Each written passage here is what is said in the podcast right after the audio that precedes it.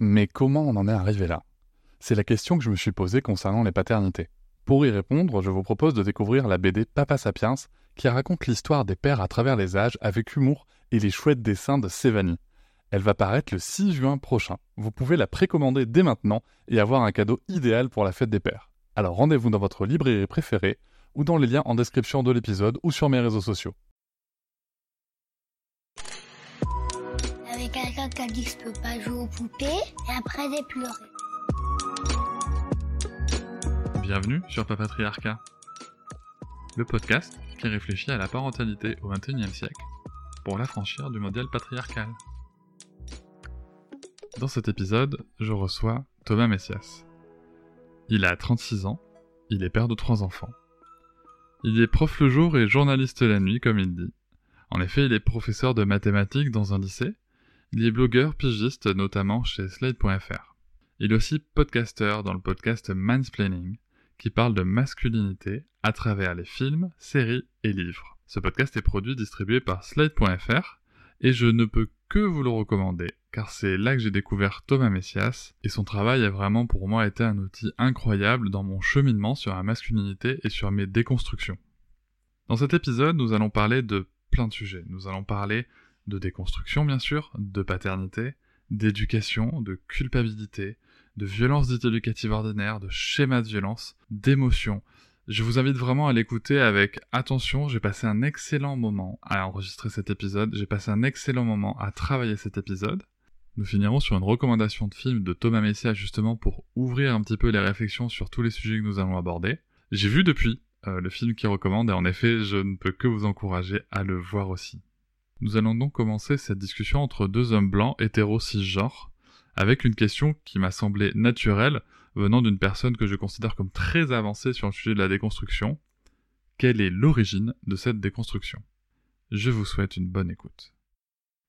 Bah, elle est assez floue, j'ai du mal à la dater, j'ai du mal à la définir précisément. Je crois que c'est un ensemble de choses.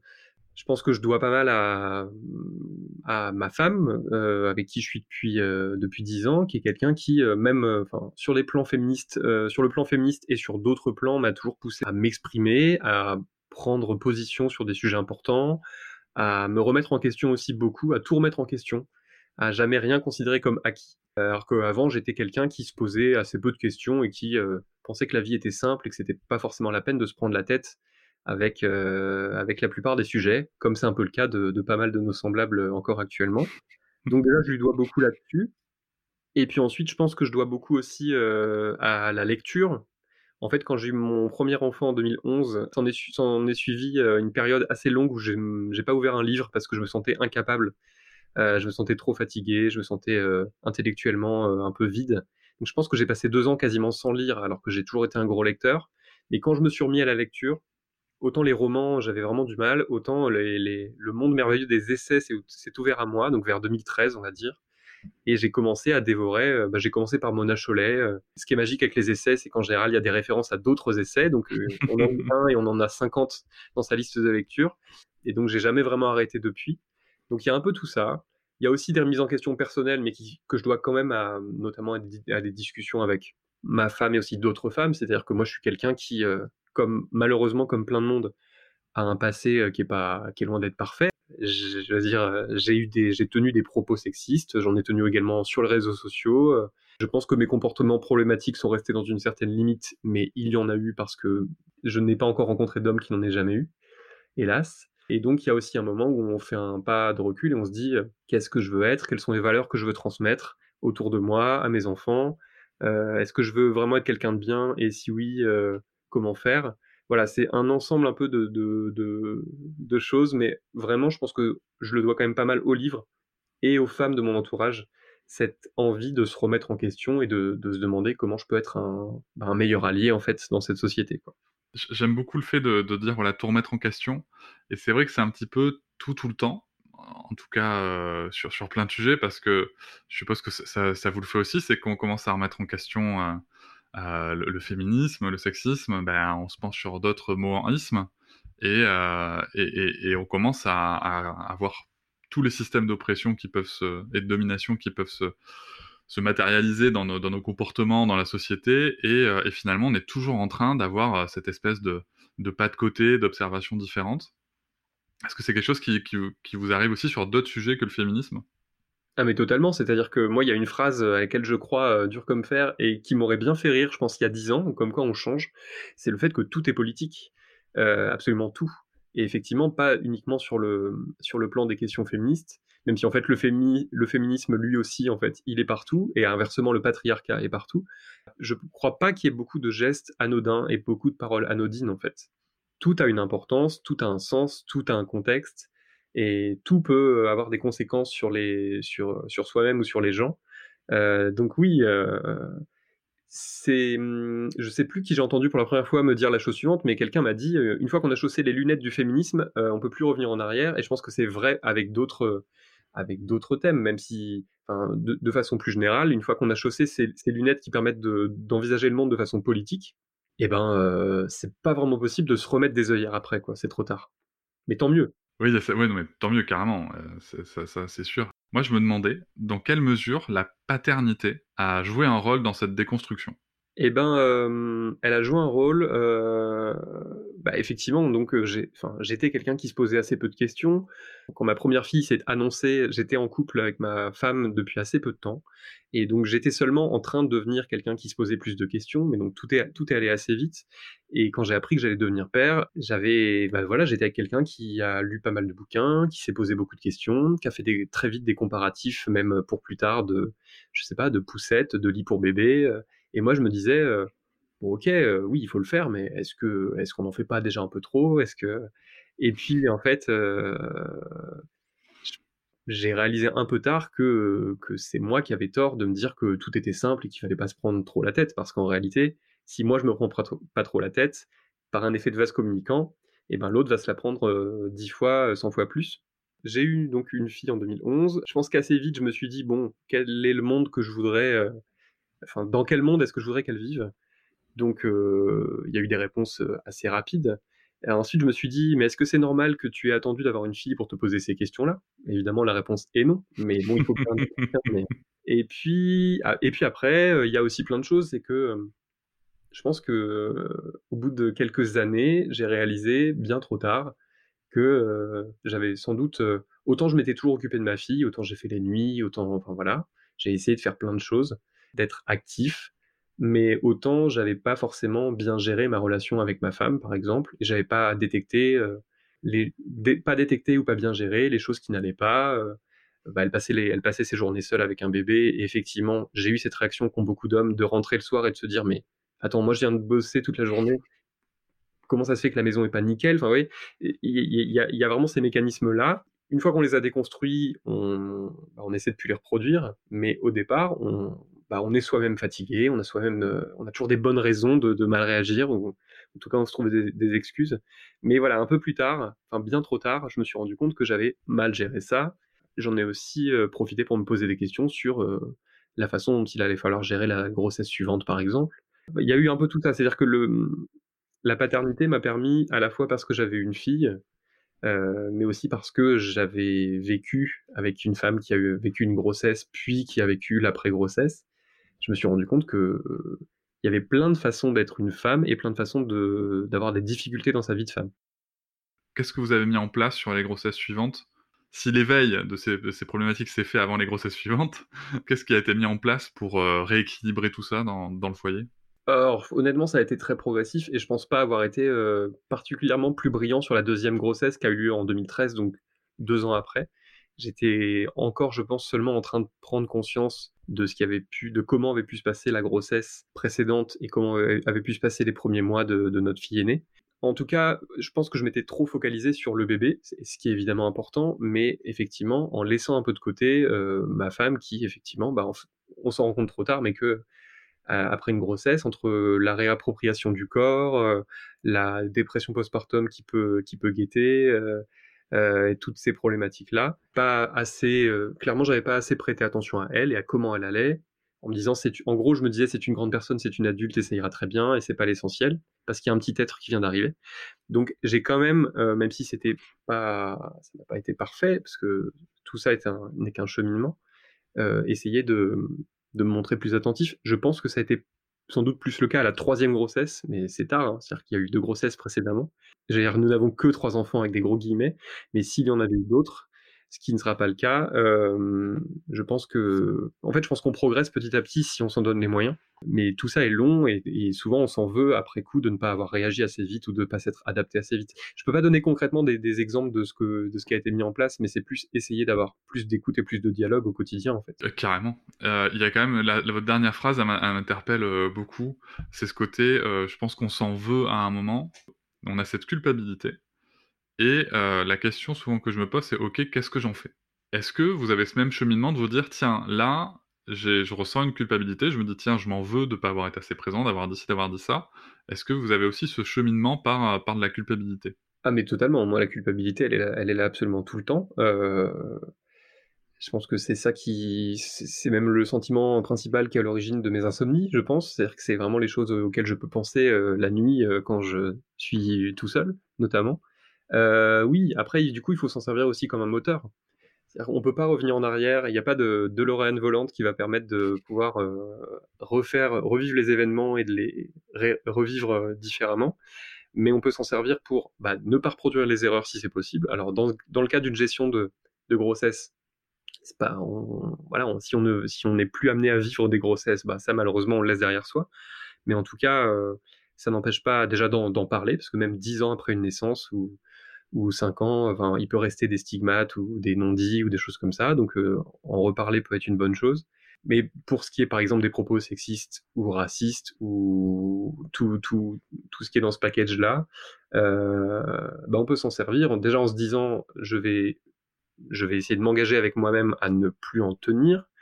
Euh, ce qui est simple en partie, mais parfois il y a aussi les propos qu'on tient inconsciemment parce que c'est ancré en nous, euh, ça vient de notre éducation, de tout ce qu'on a pu entendre, et parfois on est raciste ou sexiste sans même y prêter attention, donc là c'est plus difficile parfois de l'annuler, enfin d'annuler complètement ce genre de, propos et de réflexions. Mais donc on se dit ça, et puis moi j'ai aussi beaucoup travaillé euh, avec, en parallèle de mon travail sur la culpabilité, j'ai travaillé sur l'empathie.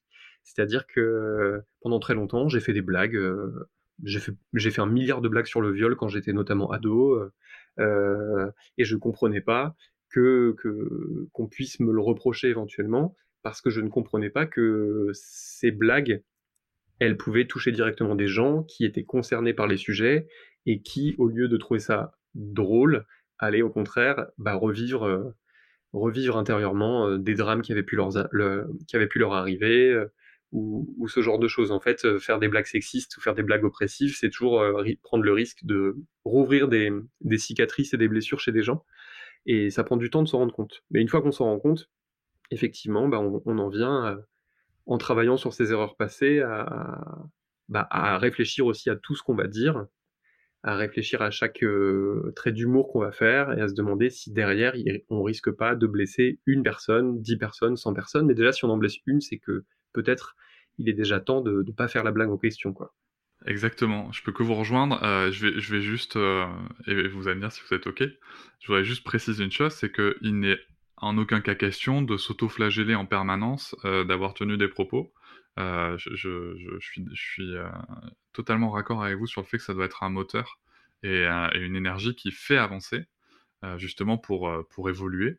Euh, mais en aucun cas euh, une flagellation permanente. C'est un petit peu comme ça que ça peut être dépeint sur plein de sujets, que ce soit euh, par les gens ou les hommes qui, pensent à, l'opposé ou sur d'autres sujets par, des membres du gouvernement, mais on n'est pas du tout en train de parler d'autoflagellation permanente. Bah, moi, j'avoue que j'avoue qu'il m'arrive d'être quand même un peu dans, dans ce schéma-là parce que il y a tellement une envie au bout d'un moment d'être quelqu'un d'irréprochable parce que parce qu'on veut être déjà on veut être déjà quelqu'un de on veut être vraiment irréprochable, on veut être vraiment quelqu'un de bien, on veut être quelqu'un de confiance, notamment pour les personnes euh, pour les femmes ou les personnes issues de minorités qui sont autour de nous. On veut vraiment être un vrai allié, c'est-à-dire quelqu'un euh, qui soit euh, dépourvu de failles et qui puisse pas à un moment trahir la cause ou, décevoir les gens. Et donc chaque petit revers peut être vécu comme un échec immense. Euh, et moi, c'est un peu mon cas parfois. Et donc, euh, il m'arrive, même encore actuellement, d'être un peu dans, enfin, d'être un peu ou beaucoup dans l'autoflagellation, parce que je m'en veux énormément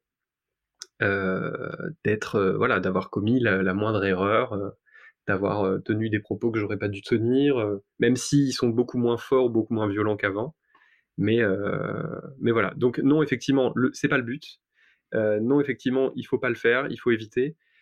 Mais parfois, on peut pas s'en empêcher et bah, il faut aussi travailler dessus parce qu'effectivement, on est des êtres faillibles. On est, faire des erreurs, ça peut arriver à tout le monde. Il faut juste que ces erreurs soient les moins fréquentes possibles et les plus et qu'elles aient le moins de conséquences possibles et ce sera déjà énorme. Bah, disons qu'on part de tellement loin que euh, qu'on peut quand même euh, être un, minimum indulgent euh, aussi envers soi-même, je, m'autorise à le penser, euh, et que la bienveillance qu'on accorde aux autres, c'est intéressant de se l'accorder à soi-même. Et comme vous le dites justement, on est tous faillibles, tous, et toutes. Et puis c'est vrai que, notamment en France, on a un rapport à l'erreur qui peut être problématique des fois. Dans, ce cheminement sur, la paternité, sur, sur, tout ce que ça a pu, enfin dans la paternité, sur tout ce que ça a pu ouvrir, euh, Qu'est-ce que ça a pu modifier dans votre vision de la paternité, bah, pour le coup d'avoir une fille, euh, dans dans votre façon de vouloir l'accompagner dans la vie, euh, et euh, et vous m'avez parlé de votre premier enfant. Est-ce qu'il y a des garçons, dans dans dans enfin, est-ce que vous avez eu des garçons aussi dans vos trois enfants? j'ai une donc j'ai une fille, j'ai une fille, un garçon et une fille. J'ai, une fille de 10 ans, un garçon de 8 ans et une fille de 5 ans. Et bien pour le coup, comment ça se passe pour, essayez ou quels éléments vous avez vous, mettez en place. Bien sûr, euh, je ne parle pas de méthode ou de conseils particuliers, mais euh, comment ça se passe pour essayer de, de leur apporter un, un, accompagnement, un développement qui soit euh, porteur de valeur que vous défendez dans, votre podcast, dans, dans, vos prises de parole, dans, dans vos articles et dans votre quotidien?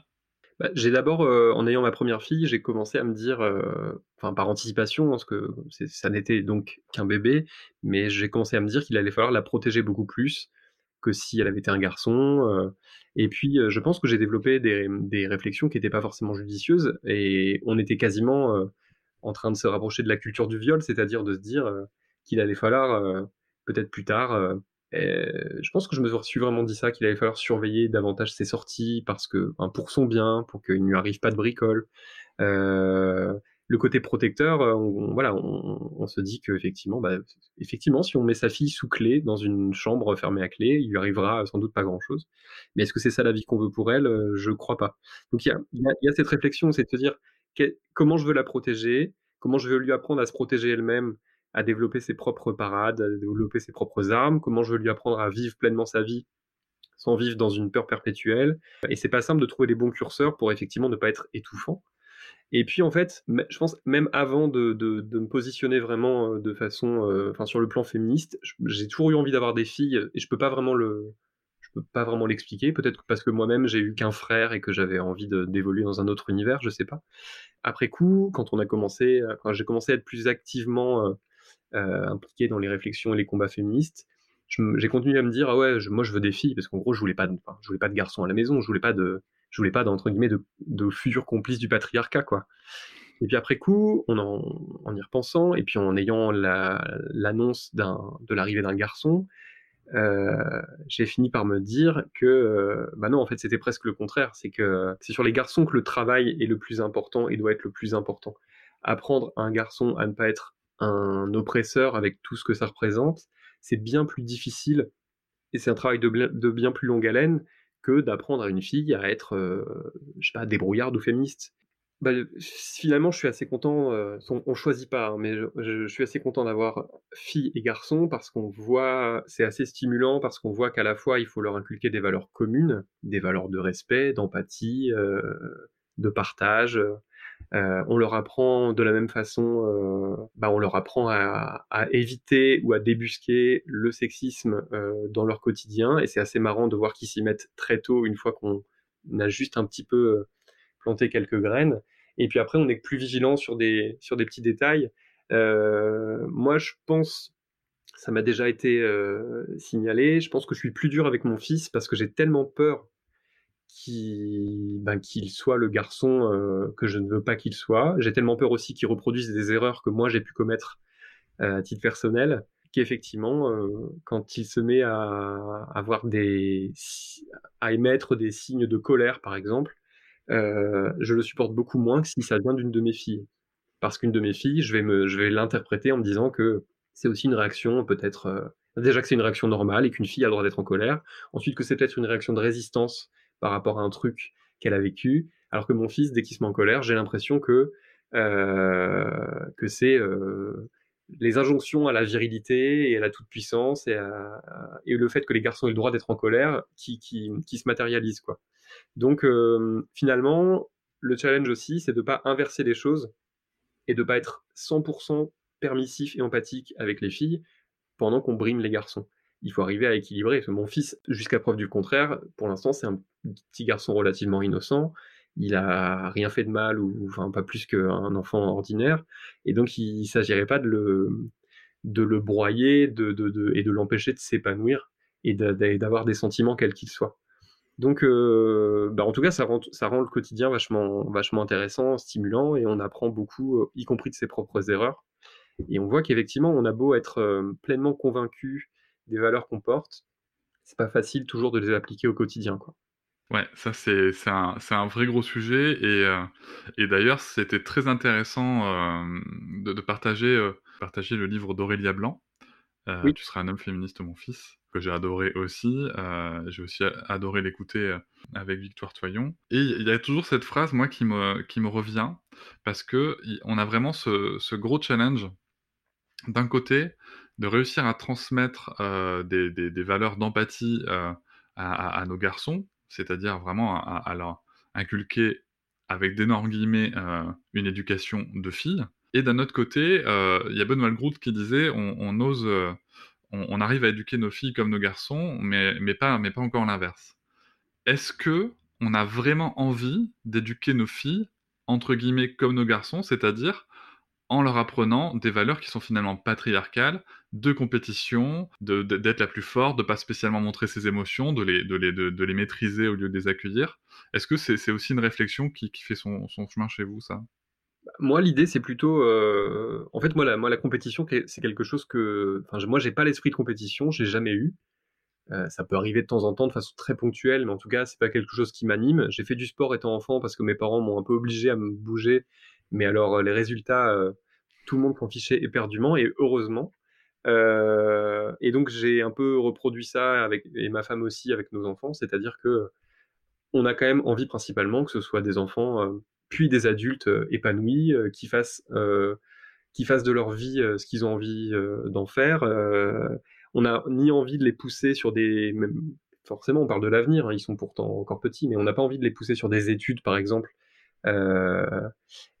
Sur une voie toute tracée sous prétexte que ce seraient des bons élèves. Donc moi, j'ai pas forcément envie d'apprendre à mes filles à être compétitives ou à masquer leurs émotions. J'ai envie d'accompagner mes enfants dans, bah, ce qu'ils sont déjà. Ils ont des personnalités propres, euh, des caractéristiques, euh, des, centres d'intérêt euh, tout à fait différents. Et c'est en tout cas de ne pas les empêcher d'avoir telle ou telle caractéristique sous prétexte que euh, une telle est une fille et qu'un tel est un garçon. Moi, c'est plutôt ça. Effectivement, il faut pas céder à ce. Enfin, il faut pas.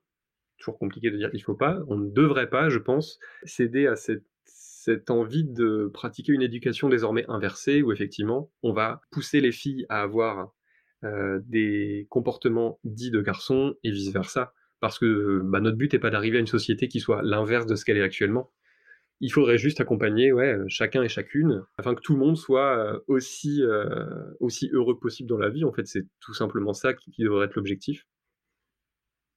Exactement. Puis, c'est chouette à entendre. Après, c'est vrai qu'il y a des, difficultés très concrètes aussi qu'on peut rencontrer. Moi, personnellement, par exemple, dans la littérature, dans la littérature jeunesse, dans, dans, dans les livres pour enfants, c'est toujours très compliqué, si vous voulez, qu'on travaille les véhicules, par exemple, et qu'on va travailler les pompiers, de pas trouver de pompières.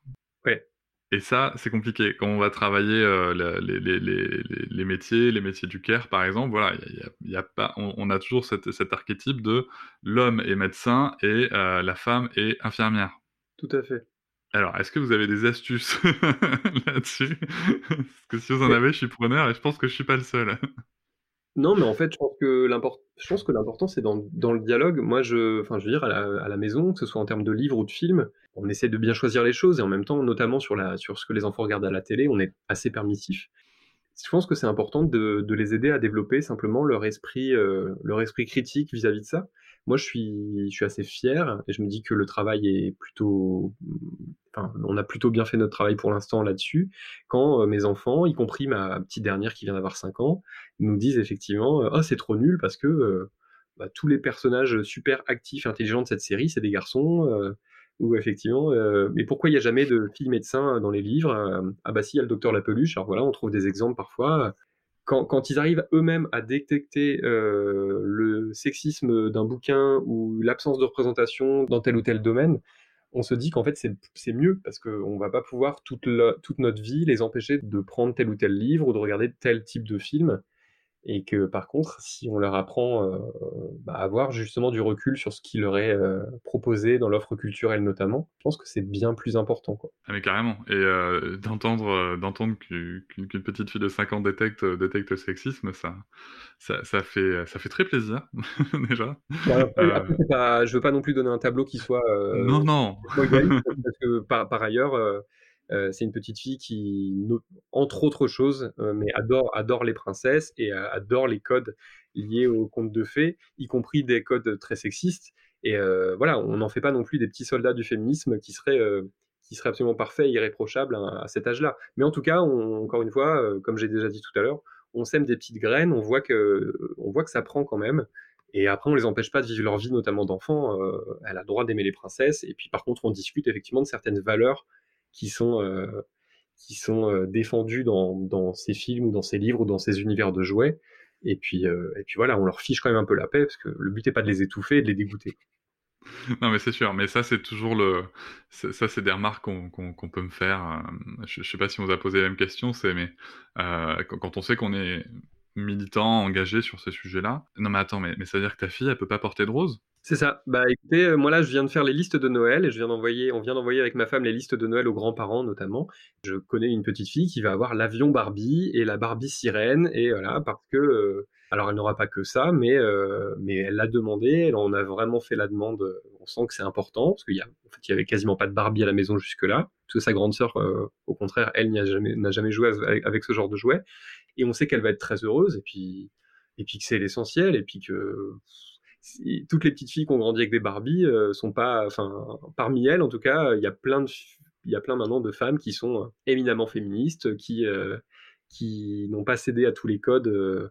Du, à toutes les injonctions sexistes, voilà, c'est pas parce qu'on joue à la Barbie quand on est petite, heureusement, qu'on va se laisser faire toute sa vie, par exemple. Donc il faut aussi leur laisser un peu d'air. Ah non mais complètement, ça c'est jouer, jouer et jouer comme ils et elles en ont envie, c'est c'est euh, déjà un, c'est comme ça qu'ils apprennent, qu'ils et elles apprennent, donc euh, les, laissons-les faire. Et puis, euh, et puis oui, c'est important, faut, faut, faut pas les brider. Je, vous rejoins complètement. Et une autre question. moi, je suis rentré dans le militantisme par le, par la porte des violences dites éducatives ordinaires. Je sais pas si c'est un sujet qui, qui vous parle. Si. Ben justement, j'aimerais connaître votre point de vue sur le sujet des violences éducatives ordinaires et pour le coup du, système de domination euh, de, l'adulte sur l'enfant. Votre point de vue d'homme qui est, déconstruit? Bah Moi, sur les violences éducatives ordinaires, déjà, moi j'ai une expérience, c'est que moi j'avais j'ai un père qui nous a donné des fessées quand on était petit. Euh, c'était pas, euh, c'était pas extrêmement fréquent, mais, mais en fait, enfin, pour développer un petit peu, j'ai un père qui criait pas mal, qui donnait une fessée de temps en temps, je peux pas quantifier, mais euh, en fait, euh, moi j'ai quand même vécu euh, assez tôt dans une sorte de peur de mon propre père, qui s'est, enfin, puis c'est des choses qui ont des conséquences à long terme, c'est-à-dire que même adolescent, même s'il était plus question de, de fesser. D'ailleurs, c'est intéressant de se demander à partir de quel âge certains parents estiment que ça y est, c'est plus l'époque.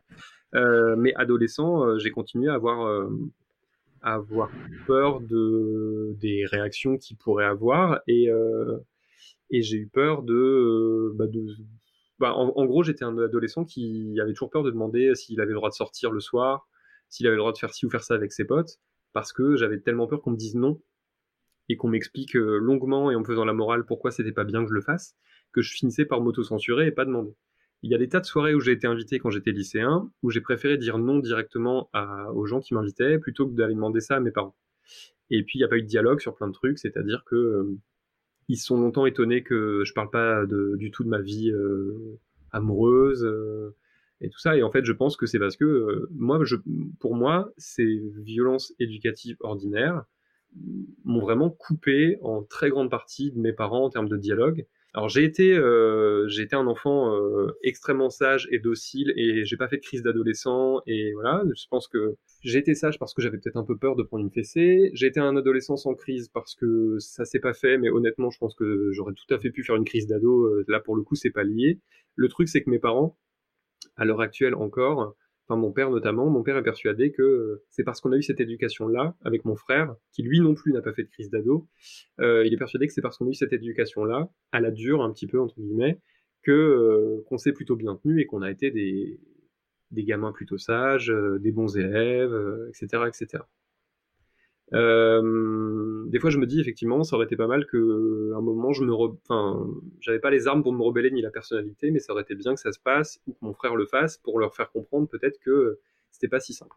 Bon, moi, en tant que, en tant que père, il n'a jamais été question de, de, passer par ce genre de, de châtiment. C'était clair et net euh, dans notre couple euh, dès le départ. Il y avait aucune discussion. Mais c'est quelque chose dont on parle quand même avec les enfants, c'est parce que il est arrivé qu'on tombe sur des livres, en l'occurrence, euh, des livres jeunesse, ou euh, des livres qui datent des années 80, ou, encore la fessée est brandie comme une menace, euh, par les parents qui rigolent à moitié, mais voilà, donc on, en parle. alors c'est marrant, c'est que pour mes enfants, ça a l'air d'être un autre monde, quoi. C'est vraiment la préhistoire, cette époque très très très lointaine où il y avait des châtiments corporels. mais je pense que c'est bien d'en parler, c'est bien de leur dire que ça existe encore, euh, je sais qu'ils ont des débats, euh, enfin, il s'est déjà arrivé qu'ils aient, des débats dans la cour de récréation avec des camarades qui leur expliquaient que c'était pas pareil chez eux. Et donc c'est intéressant. En plus, ça, aurait pu permettre de détecter des situations de violence, euh, enfin de violence. ça, c'est déjà une violence, mais il y a, différents degrés. On aurait pu détecter vraiment des parents encore plus violents. Donc ça n'a pas été le cas, mais ça pouvait.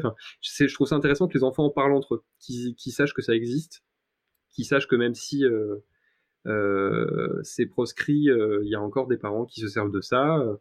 on est toujours extrêmement choqué quand on entend, et c'est arrivé dans la rue, euh, des parents menacer leur enfant de leur en coller une.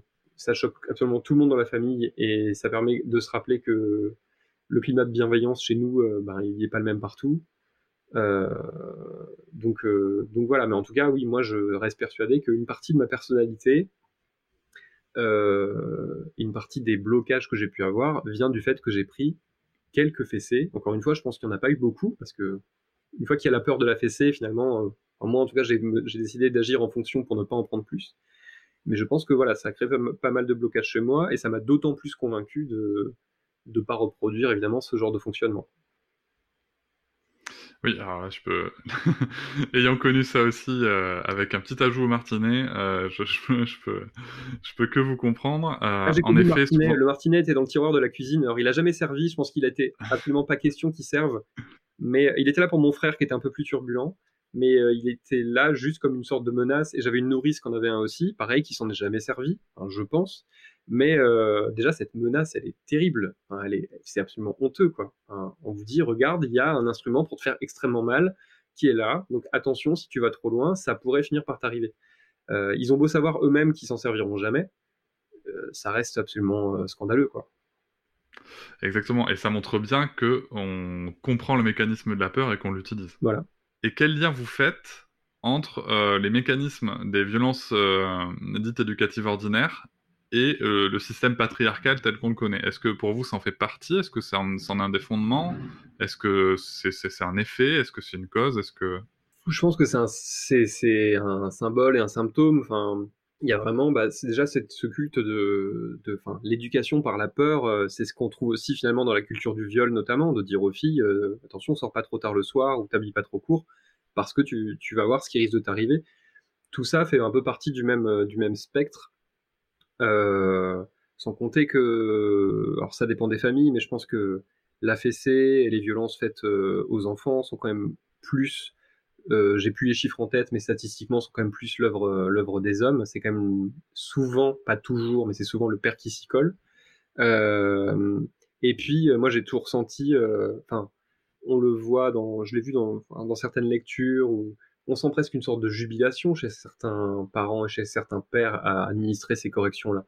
C'est vraiment, je vais te montrer qui est le chef, je vais te montrer qui est le patron, et, et tu vas regretter tes comportements, tes comportements passés. Et je pense que tout ça, c'est un peu aussi ce qui se passe dans d'autres situations, y compris entre adultes, dans, ce monde patriarcal. C'est qu'il y a des études qui montrent que le viol est pas, par exemple, est pas motivé forcément par une recherche de plaisir et que c'est même euh, dans une minorité de cas, euh, c'est vraiment une minorité de cas, mais que c'est vraiment l'expression euh, d'une domination. Valérie Robert, elle en parle très bien. Et elle montre que en fait le but d'une grande majorité de violeurs, c'est juste de montrer qui, qui sont la personne dominante. Et, mmh. c'est pour ça que pour moi, effectivement, c'est assez, euh, c'est assez similaire en fait en termes de schéma. Oui, de toute façon, on reste dans un schéma de domination et d'oppression. Voilà.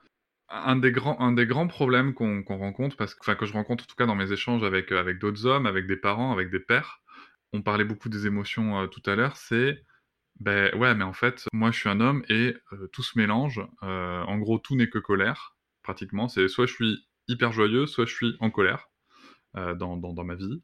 Et il y a cette reconnexion un petit peu aux émotions qui doit se faire. Est-ce que c'est est -ce c'est un chemin que vous avez connu et, comment ça s'est passé? Ah, Moi, je peux le dire, je préfère être clair. Moi, j'ai encore un. Ma colère, c'est encore quelque chose sur lequel je, dois, je dois travailler, je ne vais pas dire au quotidien, mais. alors, par exemple, dans l'éducation des enfants, bah oui, moi j'ai eu un père qui criait beaucoup et qui, et rien que le son de sa voix me faisait peur et suffisait à faire que je m'arrête. Il avait même tendance à crier avant qu'on commence à avoir l'idée de faire une bêtise c'est tellement préventif que du coup, bah, on bougeait pas. Donc, euh, et donc moi j'ai tendance, bah, euh, c'est un peu le cas pour tout le monde, on reproduit parfois, euh, parfois on se construit en opposition, mais il y a aussi des choses qu'on reproduit parce qu'on les a vécues comme ça.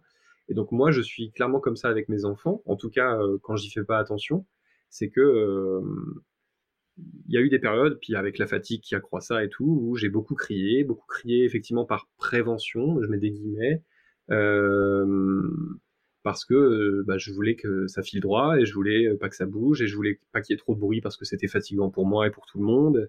Euh, j'ai fini par, ah, enfin, alors que je le savais, j'ai fini par découvrir dans les yeux de mes enfants, j'ai fini par me rendre compte que parfois mm, le fait que j'ose la voix faisait peur, alors que c'est pas quelque chose que je voulais leur, transmettre.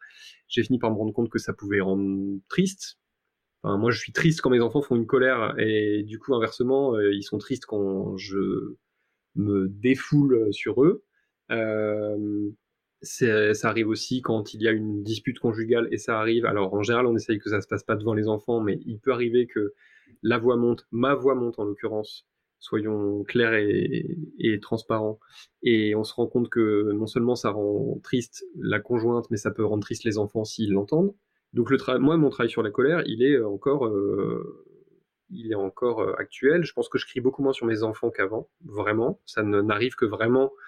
Ça n'est pas. J'aimerais bien que ce soit jamais, mais en tout cas, ça n'arrive vraiment que de façon maintenant exceptionnelle. Mais oui, c'est pas facile. Euh, enfin, ça reste pas facile. On n'est pas les hommes, on n'est pas les victimes de, Encore une fois, on n'est pas du tout les plus à plaindre. On n'est pas des victimes de système, mais euh, on est. bah oui, on a tendance à reproduire ce qu'on a connu de la part d'autres hommes, par exemple de nos pères, et puis euh, le fait d'un coup d'exprimer ses sentiments et de les exprimer de façon posée et d'être dans le dialogue et d'être dans l'empathie, c'est pas quelque chose qui s'improvise. C'est aussi un cheminement et on peut pas devenir empathique et hyper calme et hyper zen du jour au lendemain. Et donc là aussi, c'est pas facile parce que ben, pour moi, le moindre éclat de voix euh, est un échec et je m'en veux beaucoup. Alors ça me pousse à me re remettre en question encore, mais je le vis assez mal pendant un temps, j'avais une sorte de compteur où je vraiment en plus euh, où je comptais le nombre de jours sans m'être fâché, euh, sans avoir crié euh, sur les enfants. Et quand il, quand il se remet à zéro, le jour où il se remet à zéro, c'est vraiment un échec personnel et on vit mal. Après, ça donne envie de relancer ce compteur pour une durée plus plus importante. Mais oui, non, tout ça, tout ça est pas, tout ça est pas simple.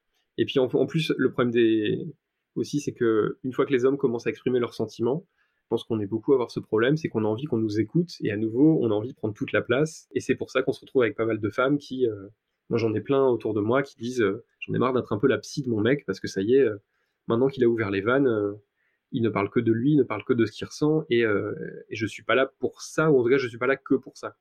Donc là aussi, il faut arriver à, à trouver le bon curseur. Euh, si on a besoin de parler beaucoup de soi, euh, bah, effectivement, il faut pas hésiter à commencer une thérapie. Euh, encore une fois, je dis ça, mais moi, ça fait des plombes que je dois le faire et que je le fais pas. Donc, encore une fois, je suis pas là pour donner des leçons. Tout ça est compliqué, c'est des processus difficiles, et puis trouver la bonne personne est, encore une autre paire de manches. Mais, mais voilà, en tout cas, c'est un flot de choses assez complexes, et c'est pour ça qu'il est toujours important de rappeler que, même si sur certains plans, on essaie de montrer l'exemple, d'ouvrir la voie ou de donner des pistes. On n'est pas là pour s'imposer en, sorte de père la morale euh, qui aurait euh, tout compris et qui ferait tout parfaitement parce que alors là, euh, c'est très loin d'être le cas pour moi et c'est très loin d'être le cas pour plein d'autres quoi. C'est toute la difficulté, c'est que d'un côté, il faut pas non plus qu'on devienne une charge supplémentaire pour nos compagnes ou nos amies femmes qui, ont, qui ont clairement déjà d'autres choses à faire. Hein. Et puis, et puis elles, elles le font déjà. Enfin, elles, elles arrivent bien à s'occuper d'elles-mêmes avec ça. Donc, euh, euh, les clés se trouvent en effet en, thérapie. Moi, je peux que encourager eh ben, vous et, et les, les, hommes qui pourraient nous écouter à le faire. Moi, je l'ai fait. Et, euh, et c'est un travail qui m'a apporté énormément de bien. Ça m'étonne pas. Et encore une fois, pour pas vendre du rêve, en aucun cas, ça veut dire que tout à coup, on ne ressent pas les choses. C'est pas ce qui est recherché, c'est juste qu'on a des outils pour euh, mieux appréhender les situations et euh, tout en acceptant que des fois, ben, comme vous le dites très bien, euh, la fatigue, du stress, une émotion qui est particulièrement difficile à accueillir, ben, ça peut déborder. Une, question pour vous qui me vient en vous écoutant, c'est comment ça se passe pour le coup avec vos enfants une fois que, le cri est arrivé? Comment ça se passe? Juste après Bah alors déjà une fois que le cri est arrivé, euh, enfin genre, je, pense qu'il est pas, il a pas encore fini de sortir que je le regrette déjà. On se rend compte immédiatement que ça y est, on, le, la, la, la, la, colère en nous, euh, l'espèce de monstre intérieur euh, est en train de sortir et que on a échoué à le à le laisser à l'intérieur et qu'évidemment on aurait dû plus dialoguer, on aurait dû plus prendre le temps, on aurait dû aller respirer cinq minutes donc à peine c'est sorti, on le regrette. Alors pourquoi on le regrette aussi, c'est parce qu'on voit très bien la réaction en face et on voit que bah qu'effectivement ça, crée quoi chez les enfants?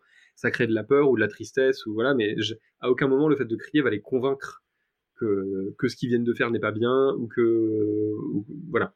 Donc on le regrette. Donc le but c'est euh, c'est de faire euh, bah, c'est de s'excuser tout simplement. Et c'est au départ euh, c'est pas enfin je dire au départ c'est pas simple. Moi je le fais sans trop de difficultés mais euh, je sais qu'il y a des gens pour qui c'est très difficile parce que s'excuser auprès d'un enfant, on a l'impression qu'on se rabaisse. En fait, pas du tout.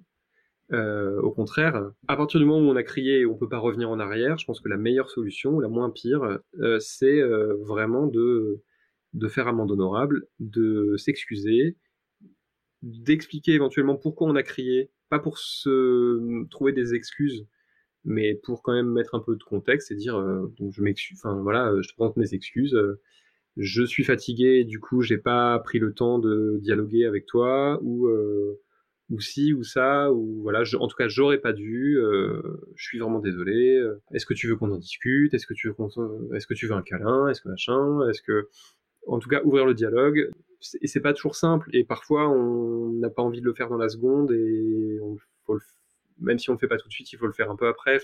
Mais en tout cas, clairement, à chaque fois que ça arrive, on se rend compte que ça n'a tellement rien apporté de positif le fait de s'être mis en colère. On se jure intérieurement que ça n'arrivera plus. Et bon, euh, encore une fois, c'est pas aussi simple que ça. Mais euh. moi, j'ai toujours peur que, on, voit très bien chacun et chacune d'entre nous ce que les comportements euh, de nos parents nous ont apporté, les comportements positifs et les autres, et que parfois certaines choses qui semblaient être des détails pour nos parents euh, ont encore des conséquences pour nous à l'âge adulte sur la façon dont on évolue. Et donc évidemment, à chaque, euh, chaque fois que je hausse la voix, à chaque fois que je me mets en colère, ou à chaque fois que je fais une erreur d'un autre type, j'ai toujours extrêmement peur que ça ait des conséquences durables sur euh, la façon dont ils vont se développer. Donc, bon, on n'a pas tout... Encore une fois, une fois que les erreurs sont faites, il faut essayer de gérer le service après-vente, mais on n'a plus totalement prise là-dessus. Et c'est pas, pas toujours facile à vivre ça. Ouais, c'est, euh, clair que c'est, que c'est pas évident. En tout cas, vous donnez quand même, mine de rien, une, euh, une clé super intéressante qui est bien de parler de ce qu'on a ressenti nous et pas de, de, tomber dans, la, dans le tu as fait ça, donc euh, je me suis oui, c'est en colère. Non, c'est, d'essayer de pas, pas reporter la faute sur l'autre et d'expliquer que je suis responsable de ma colère. je n'aurais pas dû de toute façon quelle, quelle était ta bêtise ou quelle était la raison qui est censée l'avoir déclenché. C'est moi qui me suis mis en colère et c'est moi qui n'aurais pas dû. parce que effectivement, si c'est pour en plus que les enfants sont derrière coupables de nous avoir mis en colère, c'est encore plus compliqué. Et là, pour le coup, il risque de ça risque de se transformer en, je sais pas, les enfants vont devenir, euh, vont effectivement s'auto-censurer, euh, euh, devenir, devenir mutiques ou au contraire devenir extrêmement colériques eux-mêmes, ne plus dialoguer avec nous et donc on va passer à côté d'informations très importantes. Il peut y avoir plein de conséquences à ça. Donc, en tout cas, leur faire comprendre que qu'on est les responsables si on se met en colère. Exactement, on est responsable de ce qu'on ressent. Et, c'est un, un, point super important. Et en effet, il faut aussi rester, encore une fois, je pense, bienveillant avec, avec soi-même. Hein, le... J'ai souvent coutume de dire que, alors, et ça marche pour le coup avec les enfants comme avec le reste, c'est que euh, peu importe la distance parcourue, ce qui compte c'est le sens du chemin. À un moment, on fait, ben, déjà, on a pris conscience, donc ce qui est déjà un, un, bel, une, une, belle étape, et c'est important. Et pour dernière question, parce que je voulais quand même faire honneur avec une dernière question à votre, à, à, votre vos passions, euh, c'est quel film pourriez-vous euh, recommander pour essayer de se questionner euh, sur, sur les sujets que nous avons abordés? C'est une vaste question. Euh, moi, le, le, film que je recommande toujours, parce que c'est un film qui parle à la fois de parentalité, de charge mentale, de charge domestique, de conditions des femmes, etc., etc. Et moi, pour le coup, j'en ai pas parlé au début de l'émission, mais c'est quand même un film qui m'a donné un vrai déclic qui doit dater de 2012-2013, et comme quoi tout ce que je date à peu près date de là. C'est le film La vie domestique d'Isabelle Sachka, euh, avec Emmanuel DeVos notamment, avec aussi Elena Noguera ou Julie Ferrier. Et donc c'est 24 heures de la vie d'une femme qui, euh, à la fois, euh, qui est femme d'un proviseur de lycée, donc quelqu'un de entre guillemets important.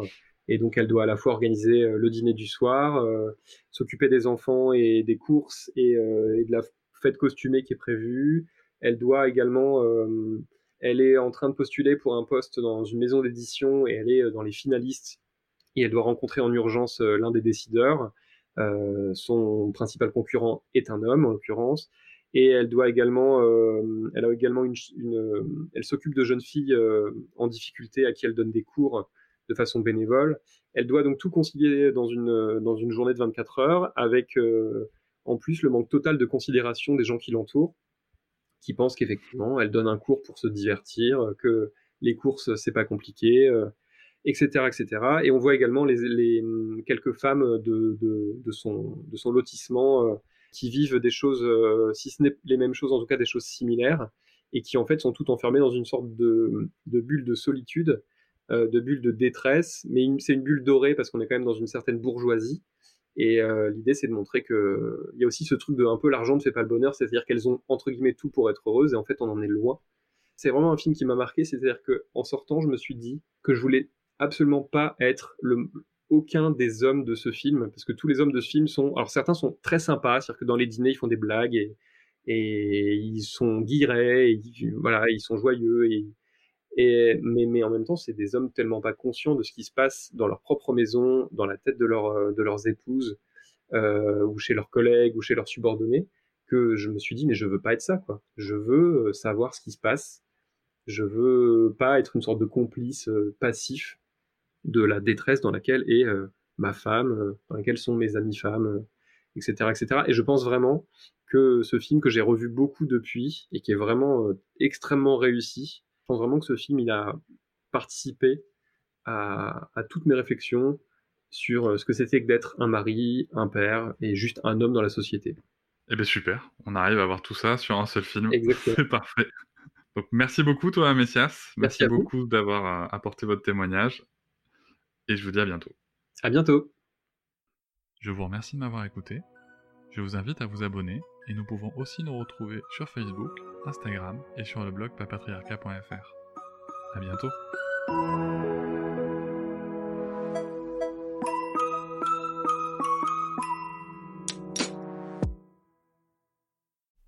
Hop, c'est encore moins. Si tu veux soutenir le podcast, tu peux aussi t'abonner à Papatriarca Plus et découvrir chaque semaine un épisode bonus en plus des 60 déjà disponibles.